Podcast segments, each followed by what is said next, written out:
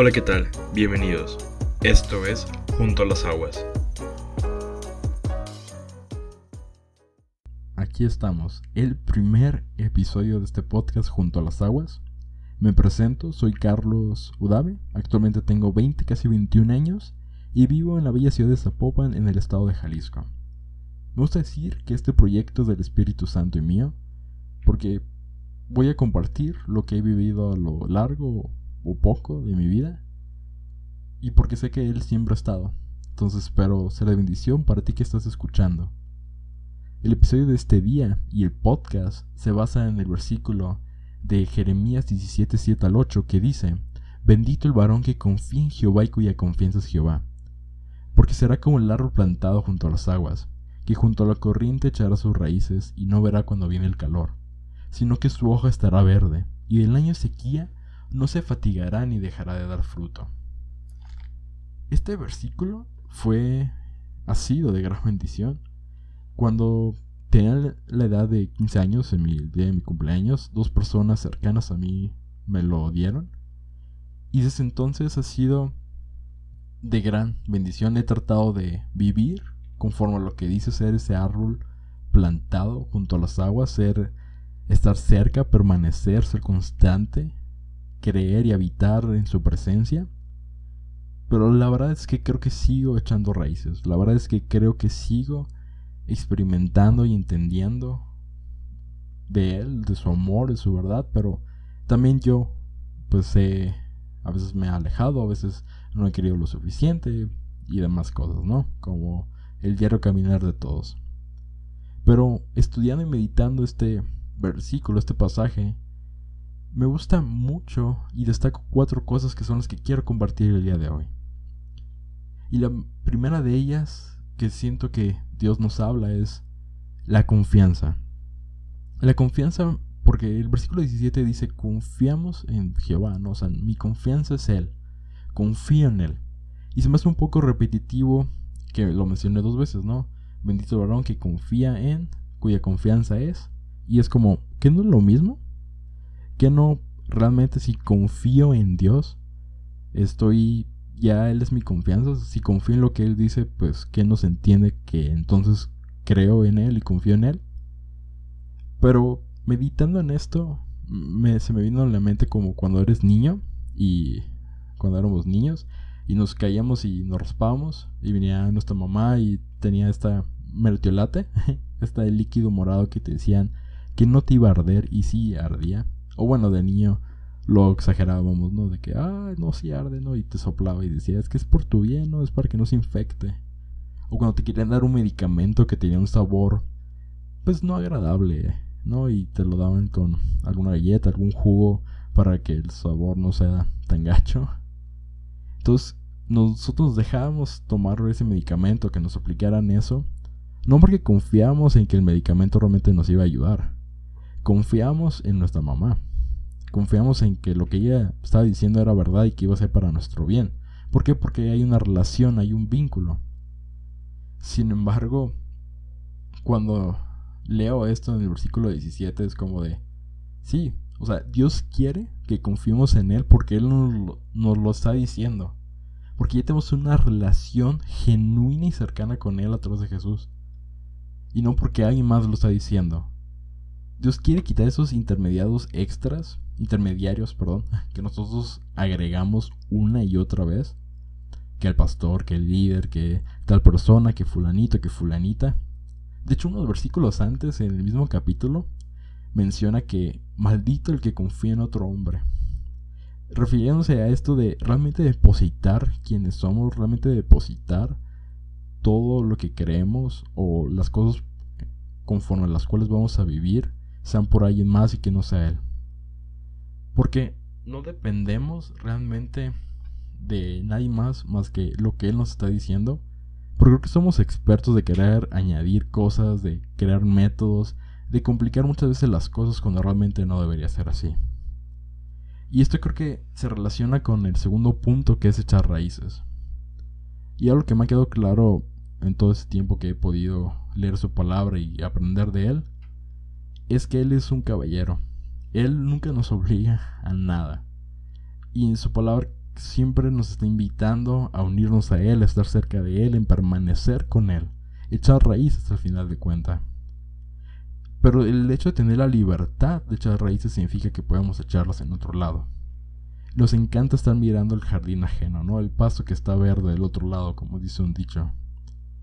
¿Por qué? Porque a veces nos sentimos insatisfechos, no nos gusta lo que estamos viviendo, no nos gusta nuestra temporada. Queremos que las luchas de otros son mejores que las de nosotros. O bien, que lo que otros están viviendo es mucho mejor. Y realmente esto no es cierto. Realmente lo que Dios quiere es que veamos como Él, como Él ve.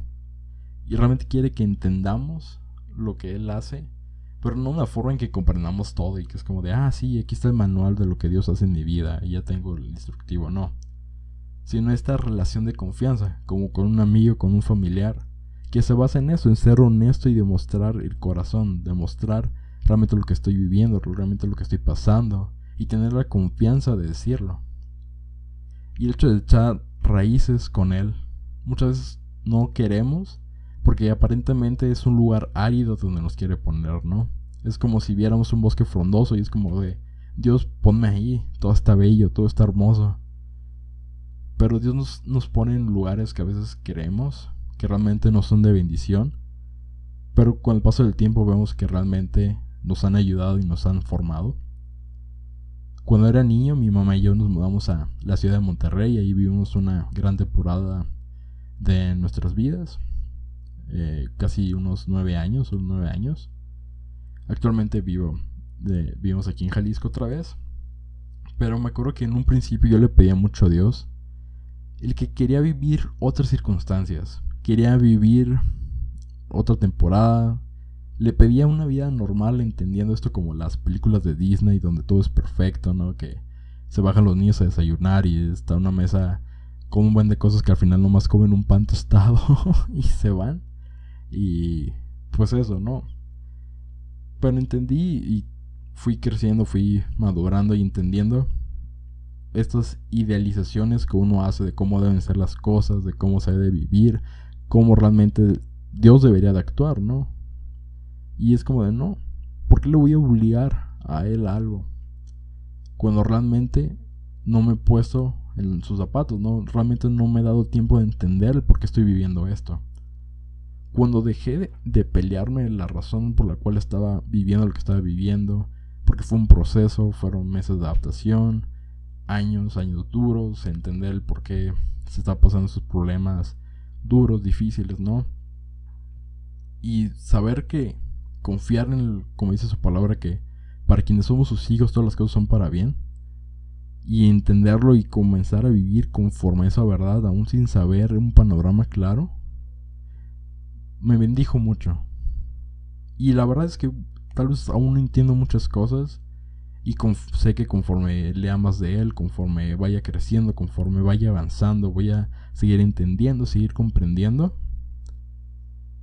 Estoy seguro que, y mil veces, confiar en él es la mejor decisión.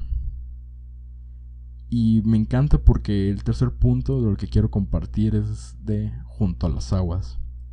Que para mí es este recordatorio de Dios de no estás solo estás aquí, en en este lugar, en esta temporada, no lo puedes comprender, no lo puedes controlar. Quisieras cambiarlo, tienes ideas, tienes deseos. Pero lo que te puedo decir es que aquí estoy. Y soy agua viva. Es un manantial, es agua, un flujo de agua. Me encanta porque dice que echamos raíces junto a la corriente, es decir, algo que donde está fluyendo vida, algo que nos está nutriendo, algo que nos está bendiciendo. Y si Dios me está diciendo eso, aunque no logre dimensionar lo que eso significa o asimilarlo con lo que estoy pasando, creeré. Y en eso se basa la fe, ¿no? Fe en creer de que realmente tú eres Dios. Y al final así es nuestra vida. Y creo que muchas veces nos aterra y dar el primer paso en confiar. Porque creemos que le demandamos señales a Dios de que no, si realmente estás conmigo, haz esto o si realmente las cosas que mi lista de deseos que tengo como si Dios fuera el genio de la lámpara no se cumple, significa que no está conmigo, no es cierto. Y esto es creo que una mentira y se relaciona con el cuarto punto, ¿no? El hecho de que de creer que Dios nos da todo. Y el cuarto punto es calor y sequía. Entonces entiendo, comienzo a confiar en Dios. Voy a creer, me voy a cimentar en Él. Y entiendo que no voy a estar solo, sino que Él me va a dar todo lo que necesite. Pero eso no quita que no vaya a haber problemas. Eso no quita que vaya a haber situaciones que yo quiera, quisiera cambiar, pero no van a cambiar. Y me encanta porque dice, no verá cuando viene el calor, sino que su hoja estará verde.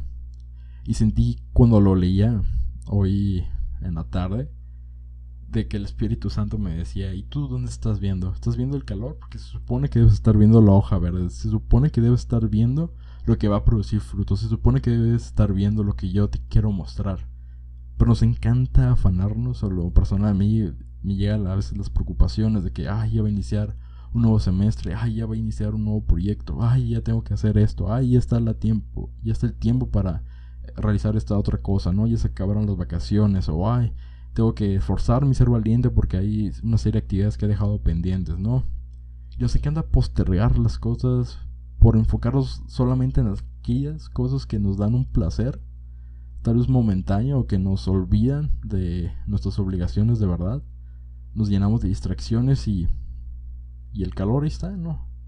Pero Dios quiere que veamos con sus ojos y que veamos que estamos produciendo una hoja verde. Y lo segundo que dice es que va año de sequía, pero no se fatigará ni dejará de dar fruto. Y esto me anima muchísimo porque es como decir, vendrán circunstancias que no puedo controlar, que no puedo comprender, que me afectarán a mí, tal vez a los míos, y aunque no lo quiera así, puedo aún así ser de bendición, puedo aún así generar cosas que ni yo pensaba que podía hacer. En muchos momentos de presión, en muchos momentos que he sentido que realmente no sé por lo que lo estoy viviendo, o sea, no entiendo la razón. Al final veo que Dios, pues es Dios, ¿no? O sea, Él puede sacar agua de una piedra, Él puede hacer milagros. Y me doy cuenta que realmente muchas veces las circunstancias por las cuales pasamos van a ser testimonios futuros para que gente que está viviendo lo mismo se pueda acercar y pueda ver que Dios sigue haciendo milagros. Porque tal vez estamos en un plano árido, tal vez estamos en un lugar que no entendemos, que no comprendemos, pero Dios está ahí diciendo es que tú puedes ser el primer árbol de un bosque frondoso, de algo nuevo.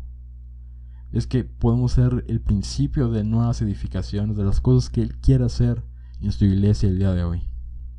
Y a mí eso me emociona. Me emociona saber que puedo echar raíces en Él, que Él está conmigo y aunque muchas veces no lo comprenda, no lo sienta, que quiere comparar mi relación con otros, sé que lo que yo tengo con Él es algo que Él siempre va a estar a disposición de irlo incrementando. Y las bendiciones que Dios tiene preparadas, porque dice su palabra que de antemano para nosotros, se puede experimentar conforme más queramos de Él conforme más queramos ir profundo, conforme más queramos sumergirnos y ser realmente árboles que estén enraizados en Él y en su verdad. Que cualquier circunstancia no nos mueva. Obviamente somos humanos y nos va a preocupar de repente sentir como, basándonos en la escritura, calor, no, esta sequía. Pero saber que podemos decir, Dios, hey, está pasando esto, ayúdame. Y saber que está al lado, saber que está en nosotros, con nosotros y sobre nosotros es algo que edifica, es algo que bendice. Y espero, y mi bendición para ti este 2023 es que las batallas, las pruebas, el calor, la sequía, pueda ser el contexto de tus victorias, pueda ser el motivo que te acerquen a Dios y que lo que te estás desarrollando, estás creciendo y en quien te estás convirtiendo pueda ser de lo mejor acompañado de su mano. Porque realmente es mi deseo y siento la necesidad que este espacio, que estos episodios, conforme vayan saliendo, puedan ser de bendición y puedan ser como una notificación de recordatorio de que, hey, Dios está contigo en todo momento y en todo lugar. Y previo a terminar, solamente, me, solamente perdón, me basta decir que este, estos episodios van a estar saliendo de manera quincenal cada lunes con el favor de Dios o si hay alguna notificación lo diría a través de mis redes sociales o ustedes se darían cuenta. Me pueden seguir en Instagram en arroba U-D-A-V-E. Así se escribe porque hay gente que a veces Pues entiendo, ¿no? No es un apellido muy común. Y cualquier mensaje o sugerencia por ahí es más que bienvenido. Si este episodio te fue de bendición y lo puedes compartir con en tus redes o con alguien que tú creas que sea de bendición, sería de gran apoyo. Y eso sería todo.